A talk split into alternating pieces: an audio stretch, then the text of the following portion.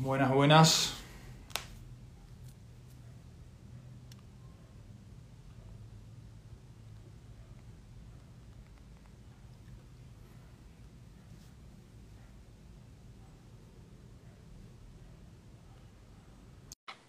Bueno, bueno.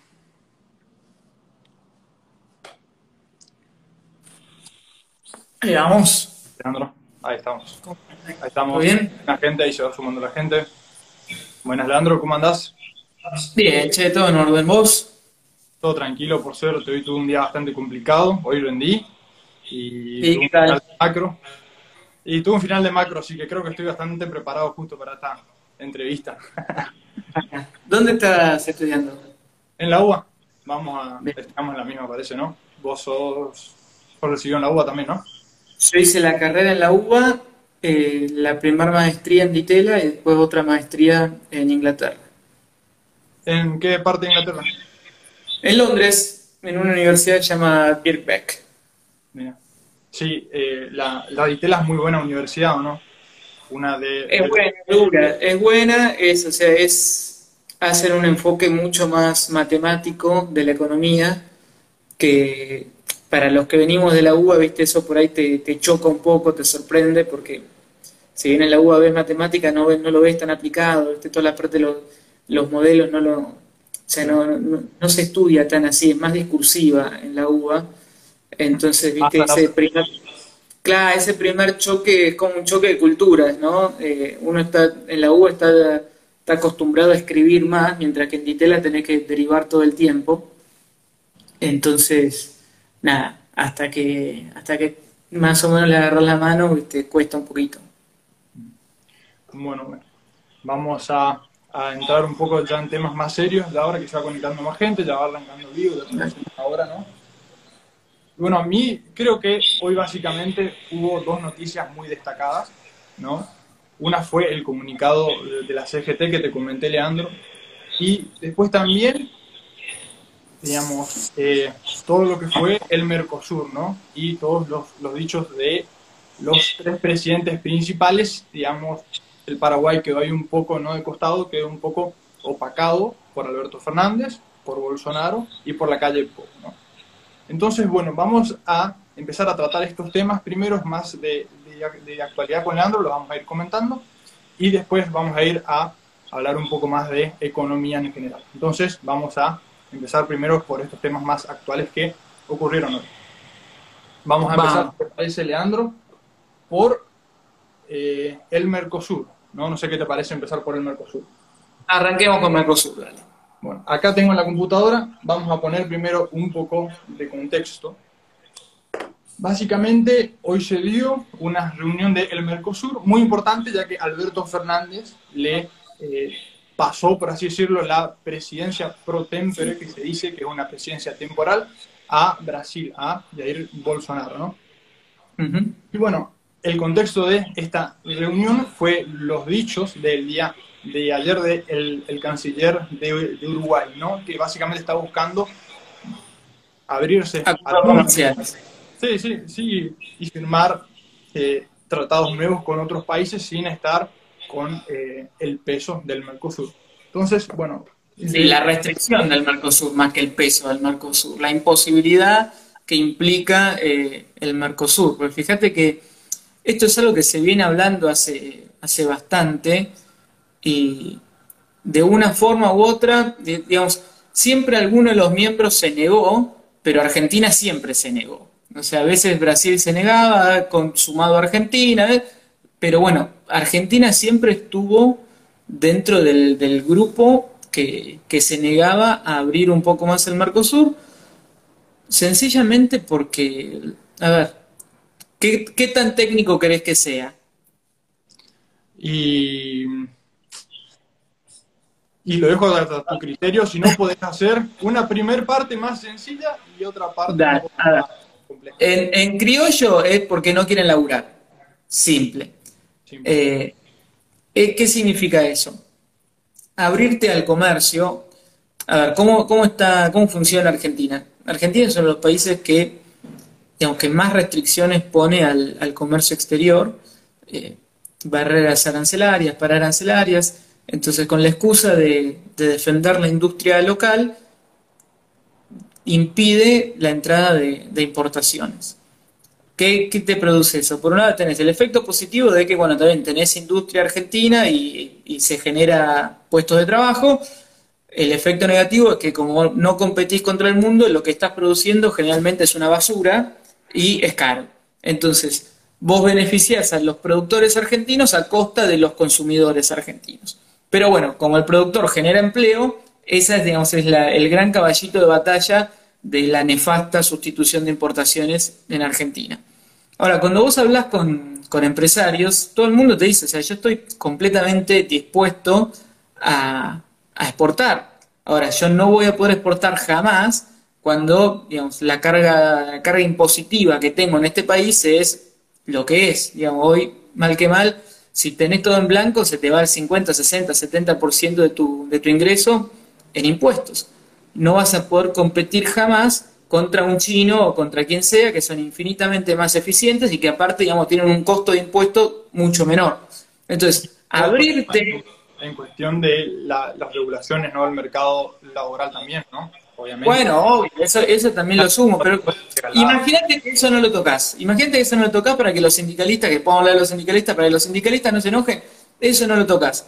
Pero bueno, vos sí puedes tocar IVA, ganancia, ingreso bruto, todo lo otro que hacen, digamos, hacen al costo del producto.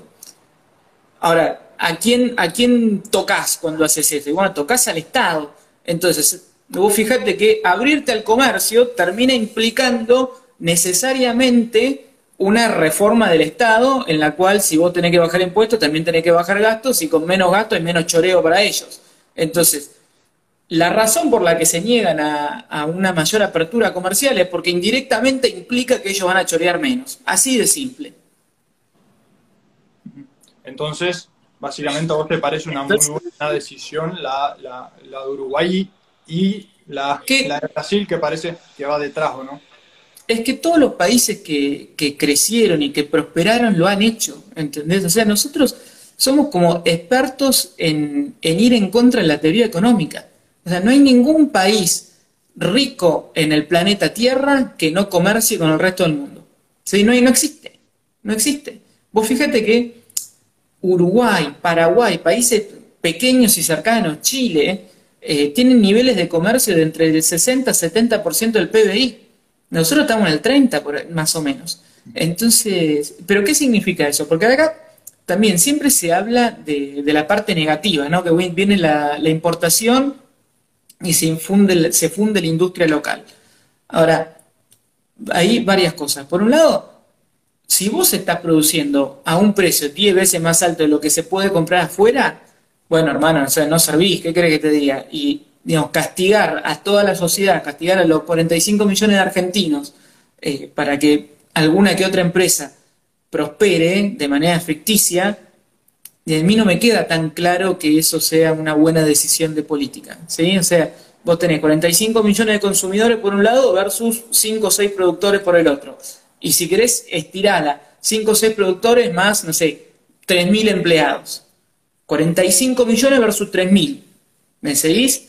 Y ahora, a estos 45 millones a los que beneficias con precios más bajos, ahora son más ricos y con ese excedente de dinero que tienen ahora pueden hacer otras cosas, pueden ahorrar, pueden invertir y eso derrama en el resto de la economía. Entonces no es que, o sea, es solo lo negativo. Nos está faltando, eh, digamos, seguir haciendo la cuenta y ver cómo sigue la historia.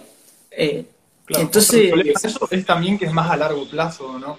Digamos, hay un... No, son transiciones, obvio, obvio, son transiciones que no van a ser a ver, no van a ser suaves. Además, yo, yo, por mi parte pienso Argentina no como un barco con muchos agujeros al mismo tiempo. Entonces, cuando vos empezás una reforma, es como que tenés que empezar varias al mismo tiempo, ¿no? O sea, una reforma del Estado así. Tenés... No, no, por supuesto, por supuesto. Es que una sola cosa aislada no funciona, no va a funcionar. Esto tiene que ser parte de un, de un plan integral que bueno, ahí también viene de la mano de, justamente la ausencia de, plan económico que parece haber en, este país, que ver, yo al, ministro de Economía lo podé no plan Guzmán, porque nada, o sea, estamos hace un año y pico y el pibe no, no nada.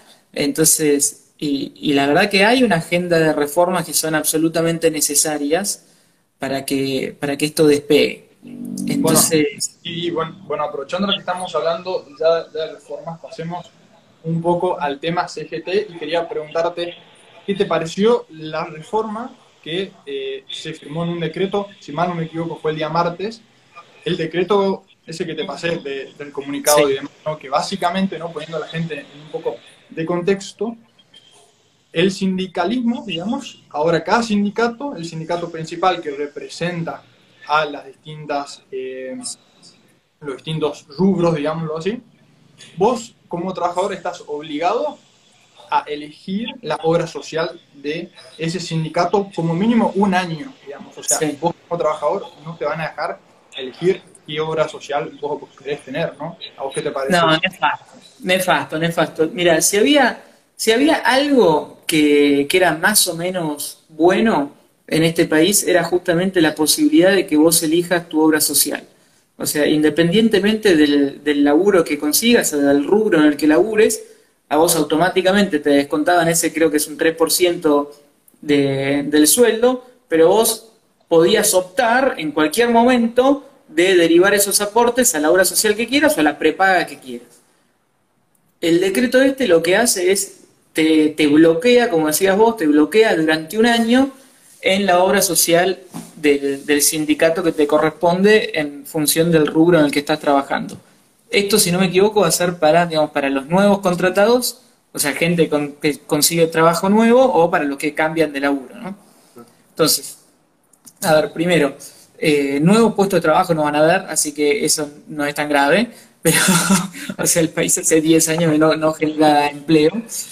Pero bueno, al que sí se cambia de trabajo lo, lo va a perturbar porque, a ver, si, las obras sociales sindicales fueran tan buenas, bueno, no existiría OSDE, no existiría Swiss Medical, no existiría ninguna de las otras, ¿no? Si existen todas esas que encima son más caras es porque el servicio que están ofreciendo es una fucking mierda. Entonces, eso es lo primero que tiene que quedar claro. Entonces, durante un año te van a forzar a tener una obra social de mierda lo que significa que, durante un año el sindicato se va a afanar toda la guita, cosa que antes no lo podían hacer porque vos podías derivar tus, tus aportes a la obra social que quieras. Pero más allá de eso, fíjate que las, las decisiones que toman van todas, todas en contra, o sea, van en contra de la libertad, primero. O sea, lo primero que diría es van en contra de la libertad porque directamente te, te bloquean la posibilidad de elegir durante un año. Pero también, Dios, son decisiones que van en contra de la teoría económica.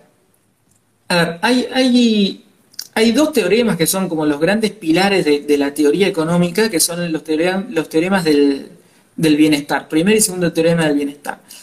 Primer teorema del bienestar lo que te dice es que el equilibrio descentralizado es eficiente. O sea que cada uno haciendo lo que quiere, con completa libertad, llegas a un equilibrio que es Pareto óptimo. Para el que no conoce el concepto, es que todo lo que se puede producir se produce y todo lo que se produce se reparte entre los agentes. O sea, no hay, no hay pérdida de producción, por decirlo de alguna forma. Ahora, para que vos puedas volver a ese equilibrio pareto óptimo que teníamos antes, con donde cada uno decidía la obra social que quieras, ahora, o sea, solo llegás a eso de casualidad, ¿entendés? Solo si de casualidad la obra social que te toca por el sindicato era la que vos querías, estás en un equilibrio. Entonces, en infinito menos un opciones, estás fuera del equilibrio. ¿Sí? ¿Sí? Entonces, ¿y cuánto es infinito menos uno? Bueno, infinito. O sea, nunca vamos a estar en una situación más o menos de, equilibrio porque estos animales optaron, digamos, se tomaron la libertad de quitarnos libertad. Entonces me parece una decisión nefasta, nefasta sobre todo encima ahora en medio de la pandemia de mierda esta. O sea, en el momento donde toda la población necesita, digamos, el mejor sistema de salud posible, los estás cagando. O sea, son unos hijos de remil puta. Así de simple. Perdón por, por, el vocabulario, pero, o sea, me, sacan de quicio. O sea, todo lo que hacen es para destruir estos hijos de puta. O sea, aman, aman el desempleo, aman la pobreza, les encanta destruir, ¿entendés? O sea, son un torbellino. Hoy estaba hablando con un amigo, o sea, decía, es hasta sorprendente y hasta admirable lo mucho que destruyen. O sea, los tipos no están dejando nada en pie. Sí. Encima, imagínate si vos pasás eso a el privado, ¿no? O sea, imagínate que vos necesitas un decreto para que las, para forzar a las personas a que entren a tu local, digamos, o que compren tu helado o tu marca de ropa, digamos, ¿no? Bueno, pues que justamente porque lo que estás ofreciendo es una mierda, por eso. O sea, si lo que vos, si lo que los sindicatos ofrecen sería más o menos bueno, entonces no existiría OSDE, no existiría nada, estaría todo el mundo optando por lo que hacen ellos. Pero si, si todos nos estamos escapando, bueno, por algo es, o sea, necesariamente tiene que ser un servicio malo. ¿Entendés? Yo no conozco a nadie que opte por la obra social de camioneros. A nadie. Eh, ¿Entendés? Y bueno, ya que estamos hablando ahora de la CGTI y, del sindicato de los camioneros, ¿qué te pareció esa parte de su comunicado que básicamente marca bastante fuertemente a los empresarios y a los libertarios en específico que nos mencionan ahí, eh, como sus enemigos más o menos. ¿A vos qué te pareció eso cuando lo leíste?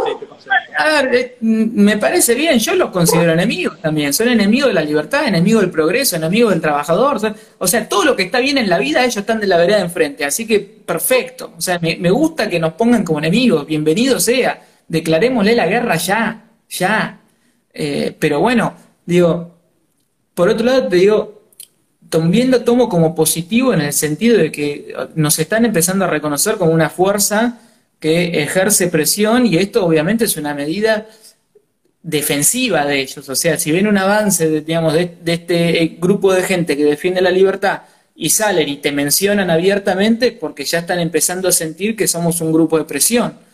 Pero... Y ahora bien, digamos, que ese enfrentamiento con todos los sindicatos o con todos los sindicalistas o a, vos te parece que puede haber algunos que, eh, o sea, efectivamente y de forma real eh, estén preocupados por los trabajadores y bueno, sí busquen eh, nada, ayudar y, dar un equilibrio en el poder de, negociación, digamos, ¿no? Mira, como todo, siempre va a haber gente buena, siempre va a haber gente mala. Yo te yo trabajé también varios años en gobierno te encontrás de todo, te encontrás gente que labura, gente que no hace nada, gente que piensa en, el, en, el, digamos, en la prosperidad del país, gente que lo único que hace es ir a, tomar mate con bizcochitos. Entonces, no te puedo decir que son todos absolutamente unos inútiles. Ahora, los que firmaron esa carta desde ya, sin lugar a dudas, o sea, eh, creo que ustedes habían subido una publicación que decía este 29 años en el poder, el otro 25 en el poder. Pero bueno, ¿y, qué consiguieron esos sindicatos en ese proceso? Digamos, los líderes del sindicato son multimillonarios y todos los demás que nada.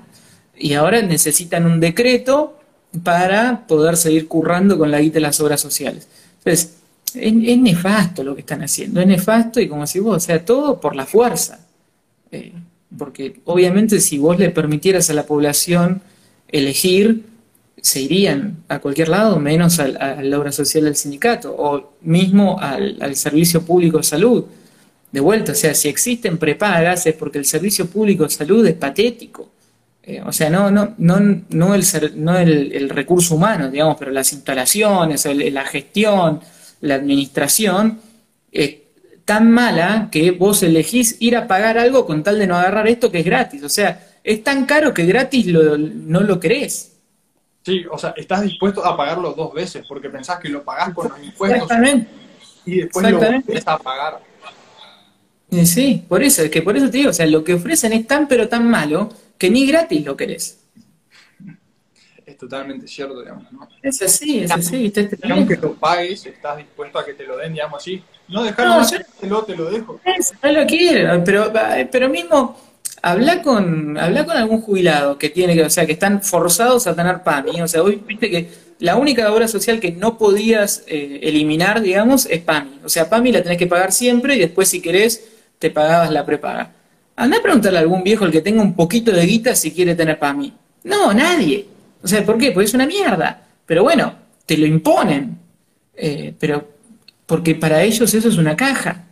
Es tan simple como eso. O sea, para mí, algo que hay que, terminar de entender y que me parece que este año lo dejó bastante en claro es que estos tipos te odian. Te odian y te quieren chupar la sangre hasta el último segundo y te quieren destruir. Entonces no hay que esperar absolutamente nada de ellos porque todo lo que hacen es para, es para cagarte. Así de simple.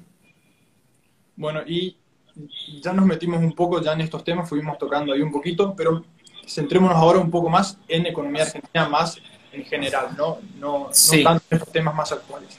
Una pregunta que a mí me parece muy importante a vos es, ¿los problemas que tiene Argentina ahora, económicos, son causados por el coronavirus o no? Y, digamos, yo creo personalmente que van a seguir mucho más allá, ¿no? Después de que el coronavirus ya termine, una vez que nos empecemos a vacunar, los problemas yo creo que van a seguir. Y me gustaría... Sí, desde ya, desde ya. Mira, te digo dos cosas. Argentina venía con problemas hacía tiempo ya. Desde, desde el segundo gobierno de Cristina, que la economía ya estaba renqueando, estaba tecleando, y, no, se produjo, no se produjo ningún avance prácticamente desde el 2010-2011. O sea, ya 10 años estancados. Si querés hacer un análisis un poco más histórico, la verdad que Argentina siempre tuvo los mismos problemas. Exceso de gasto, atraso del tipo de cambio, crisis de balanza de pagos, devaluación, inflación, recesión. O sea, ese es el ciclo argentino, la historia argentina. Eh, entonces, estábamos en esa, de vuelta, de vuelta. En el medio pegó el, el COVID y, y ahora, mira, yo lo que digo es, a mí, a veces también amigos, colegas que son un poco más optimistas que yo, me dicen, no, ahora termina esto, levantan las restricciones, y el dólar blue, digamos, Argentina en dólares está barato, entonces todo el que tiene dólares en el colchón va a salir a invertir y esto, y esto rebota. Yo no lo veo y te voy a dar un, ejemplo para que se entienda el porqué. Eh, imagínate que vos sos un futbolista y estás jugando el partido y te están cagando a patadas. En el momento que te dejan de patear, vos no te recuperaste, no te curás. ¿Entendés? La patada es un instante pero esa patada tiene consecuencias y puede traer una lesión. ¿sí? A ver, acordate Messi el otro día con el tobillo sangrando. O sea, la patada fue un segundo, pero el pibe siguió, se le hinchó el tobillo, sangró, andás a ver cómo va a estar para la final. Entonces, después de una patada, después de una piña, no alcanza simplemente con que te dejen de pegar para recuperarte. Necesitas medidas paliativas, o sea, necesitas o que te pongan hielo, un traumatólogo, en el peor de los casos un cirujano. Entonces, no es automático que la, que la economía rebote y empiece a crecer. Entonces, yo digo, el COVID termina mañana. Mañana están los 45 millones de argentinos vacunados con dos dosis. Genial. Levantan todas las restricciones. Espectacular. ¿Qué va a pasar? Nada. La economía va a seguir estancada porque, como decís vos, todos los problemas que teníamos siguen ahí. Nadie resolvió nada. Y peor, porque ahora, o sea, venís arrastrando dos años de pobreza extrema, donde nadie vendió nada. O sea, dos años de desahorro absoluto por parte de toda la economía, sector público y sector privado, porque a ver, el gobierno gastó guita que no tenía, pero todos los privados que vieron, digamos, sus ingresos reducidos de forma espectacular, todos tuvieron que salir a poner guita que tenían ahorrada en el colchón para sobrevivir.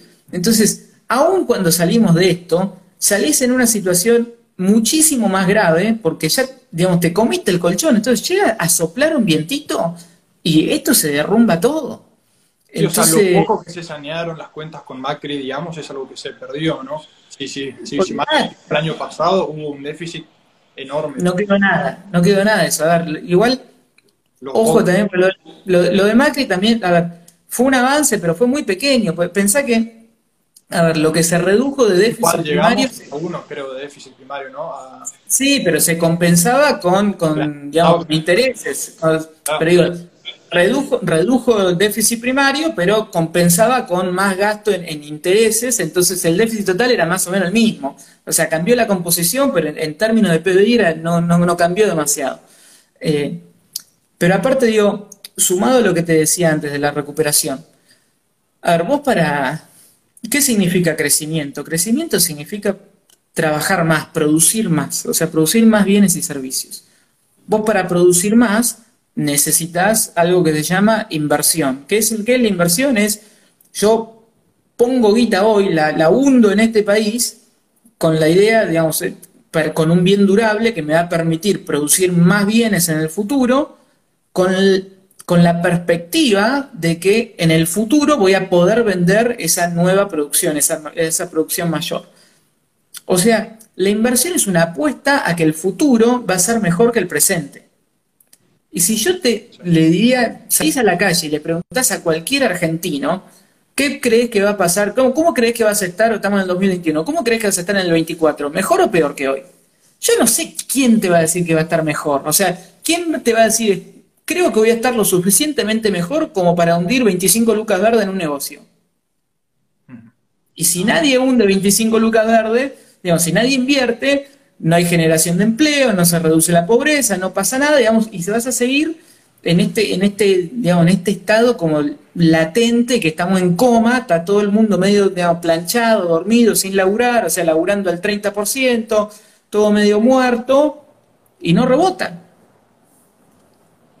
¿Y a vos, vos qué dirías que se puede hacer, digamos? ¿No? Esto ya eh, eh, hablamos un poco de esa analogía que te dije, ¿no? De, un barco con muchos agujeros que vos necesitas cinco manos para poder tapar todos los agujeros al mismo tiempo, digamos, ¿no? Vos qué, qué, ves que se puede hacer si ves que se puede hacer algo, que quizás no lo veas. Mira, eh, lo primero que necesitas es, es decisión. Decisión y aceptar los problemas.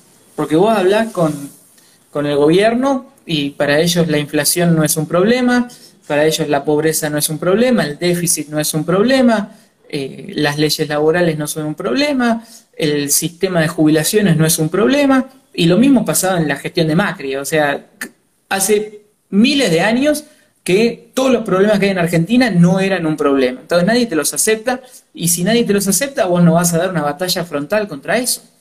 ¿sí? Entonces, lo primero que tenés que, que hacer es admitir el problema. O sea, vos no puedes dar una batalla contra la inflación si, no aceptás que la inflación es efectivamente un problema mayúsculo y, digamos, utilizás todos tus recursos para, combatirlo. Digo, eso como, como, primer punto, como primer punto. A ver, un poco, eh, viste que, que había propuesto la mega paso esta, digamos, en, en provincia, conjuntos por el cambio, pero el flaco ponía tres condiciones. O sea, si efectivamente ganamos en el 23, tenemos que cambiar las leyes laborales, abrirnos al comercio y bajar el gasto. Bueno, eso es admitir los problemas. ¿sí? Entonces, lo primero que tenés que hacer es eso. Bueno, muchachos, los problemas son estos. Eh, una vez que, que, los admitís, después, bueno, te pones a pensar un poco más, un poco más a fondo sobre el cómo. Pero primero entendamos el qué, aceptemos el qué. Yo creo que, digamos, el, fondo de los problemas en Argentina siempre es el gasto público. O sea, el, gobierno gasta la que no tiene.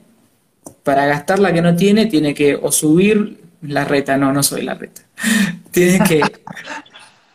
tiene que o subir impuestos que te destruyen la inversión, tiene que salir a tomar deuda que después terminás defolteando, o tiene que emitir billetes que después terminás con una crisis inflacionaria se te atrasa el tipo de cambio, crisis de, balanza de pagos, devaluación, explota. Entonces, yo diría, hay que bajar muchísimo el gasto.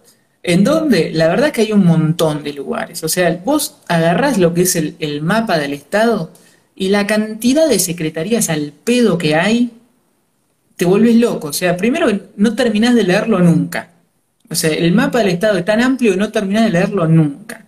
Entonces, vos podrías hacer un nivel de recorte extremo sin tocar ni los sueldos, ni las jubilaciones, ni nada. O sea, sin, sin que haya una pérdida de bienestar general para la población que vive hoy por hoy de, del Estado.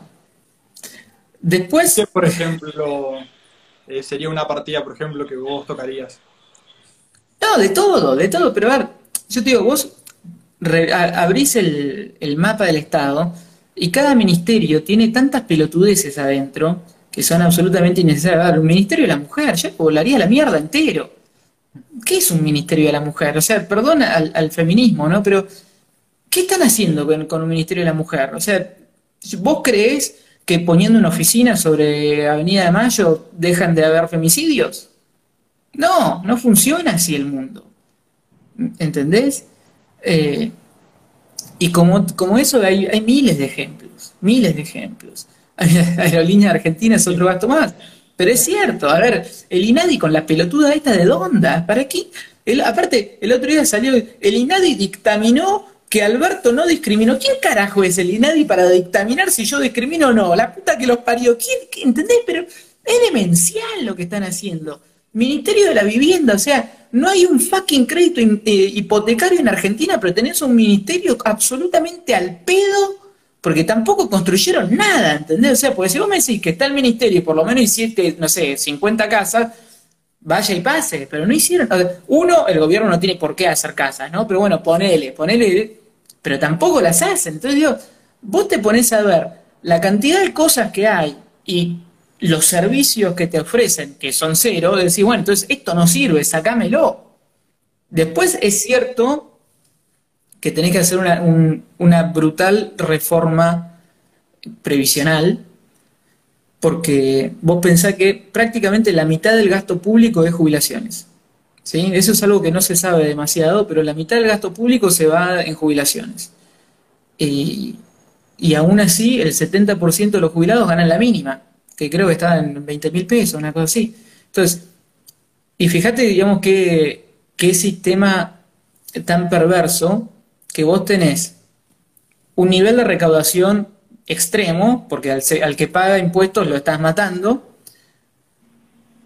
Eh, la, digamos, la factura de jubilaciones sobre el gasto público es altísima, 50%, pero aún así lo que le estás pagando por persona es una mierda, porque el 70% te cobra la mínima. Entonces, obviamente eso no sirve. ¿Entendés? Entonces hay que pensar en otra cosa. No, no tengo la solución, pero estoy seguro de que esta no es. ¿Entendés? Pero bueno, hay que animarse a, decir esas cosas. O sea, hay que animarse a decir, esto no funciona, esto no funciona, esto no funciona. Y entras en un proceso de reforma que te va a tomar años. O sea, esto no es ni una gestión, ni dos, ni tres. Son 25 años de hacer las cosas bien todos los días.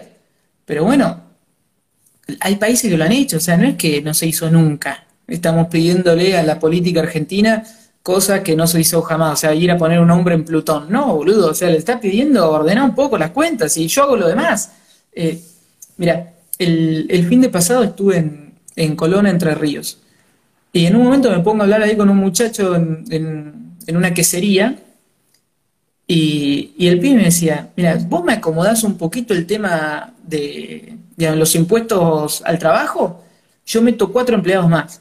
Vos me acomodás un poquito esto, yo pongo tres negocios más. O sea, el argentino está desesperado por salir a laburar y a emprender, pero está totalmente anclado por la estructura estúpida que nos impusieron, estructura de impuestos al trabajo eh, y, todos los impuestos en general, ¿no? Pero bueno, la burocracia en, en general que te impide prosperar. Además, hay mucha gente, digamos, o sea, más allá de que te cobren el 50, 70% no de, de impuestos, hay un 30, casi un 50% de gente que trabaja negro, digamos, entonces, bueno, además, los impuestos, toda esa gente que va a tener un techo mucho más alto, que va a poder empezar a andar mucho mejor, obviamente que con un tiempo, ¿no? Pero toda esa gente va a ser una base impositiva mucho más grande, entonces aunque caiga cobres... Bueno, fíjate que tocas un buen punto, porque hablamos, hablamos antes de los sindicalistas, ¿no? Eh, en Argentina vos ves la, serie de tiempo de, empleo, empleo no registrado, que sería el trabajo en negro, que eso lo, digamos, la recopila del Ministerio de Trabajo, otro, otro lugar que es al pedo, o sea, ¿para qué existe un Ministerio de Trabajo si no hay empleo? O sea, no generan nada. Eh, y, y, el empleo negro fue más o menos 30%, entre 30 y 40% del empleo total, más o menos estable a lo largo de la historia. ¿Y qué hicieron los sindicalistas sobre eso? Nada. O sea, se preocuparon por las obras sociales, por la caja, pero por los empleados negros, no. Eh, entonces, digo, un sistema en donde 3, 4 de cada 10 de los laburantes quedan excluidos, tampoco, o sea, no me parece que sea un éxito. ¿Y por qué no hablamos de esto? ¿En seguís? Y bueno, yo creo que la respuesta es miedo. O sea, es miedo al cambio. Sencillamente es eso. Porque, aparte, a ver, vos dijiste algo también muy bueno, que es aumentaría la, base imponible, ¿no? aumentaría la recaudación. Aún para los imbéciles de los, de los sindicalistas, si los tipos tuvieran el 100% de la gente laburando en blanco, tendrían al 100% de los tipos tributándoles. Pero son tan cabezadura que no se animan ni siquiera a pensar en eso. O sea, el argentino está siempre en el chiquitaje, o sea, están tan, tan asustados de perder la quintita que no se animan a ir por algo más grande. Y por eso estamos estancados como estamos. Y ahí está. O sea, hay un problema también, ¿no? El trabajar en negro es muy grande porque vos tenés un techo muy bajo. Al no poder pasar a blanco, vos, vos por ejemplo, no, no puedes formar una, empresa, por ejemplo, ni nada de eso en blanco. No, no, puedes sacar crédito. Sí, o sea, estás en lo más bajo siempre, digamos. Hay un techo muy bajo al estar en negro y te, te, te obliga a que no puedas competir después porque si una persona está en negro no se va a poner a competir, no sé, con una empresa en Inglaterra, en Estados Unidos, en Francia. No, ya, a ver, no puedes crecer, no puedes crecer, porque ponele que vos haces, haces tu pequeño emprendimiento, lo que sea, no sé, haces vasos. Entonces, por ahí estás en negro, laburás en una feria y te va más o menos bien. Ahora, si vos querés, como decís vos, querés crecer para invertir, aumentar tu nivel de producción, salir a competir, lo que sea, en el momento que estás en blanco, listo, estás 50% abajo en facturación. Y ahí ya estás al horno, porque ahí decís, bueno, pero entonces para poder tener la misma guita que tenía antes, para poder invertir como quería, tengo que cobrar el doble. Y ahí ya perdí competitividad, ya dejo de existir. O sea, ya no dejo de vender lo que vendía antes. Eh, entonces, por eso digo, las, las normas, las regulaciones, no están hechas para ayudarnos a nosotros, están hechas para que ellos facturen, están hechas para sacar, para chuparte lo máximo que puedan antes de que vos te mueras. Y si te morís, culpa tuya. Sí. Y bueno, a mí un tema, ¿no? De, haciendo acá un cambio bastante grande, me gustaría hablar de estructuralismo, porque ah. estuve, dando, estuve dando economía, ¿no? Como te dije, tuve hoy justo un, final de macroeconomía, y quería preguntarte acerca del el estructuralismo, porque es una teoría económica muy importante en Latinoamérica, uno de sus, sus máximos exponentes es argentino, ¿no? Y quería ver si a vos, bueno, ¿qué pensás de esta teoría y si te parece que tiene algo que ver con las crisis eh, argentinas no económicas? Mira, eh, el estructuralismo viene siendo aplicado en Argentina desde los años 50, 60 hasta, hasta hoy, prácticamente sin interrupciones, salvo por ahí la década de Menem. Entonces yo te pregunto, ¿cómo le fue a Argentina en todos estos años? ¿Bien o mal?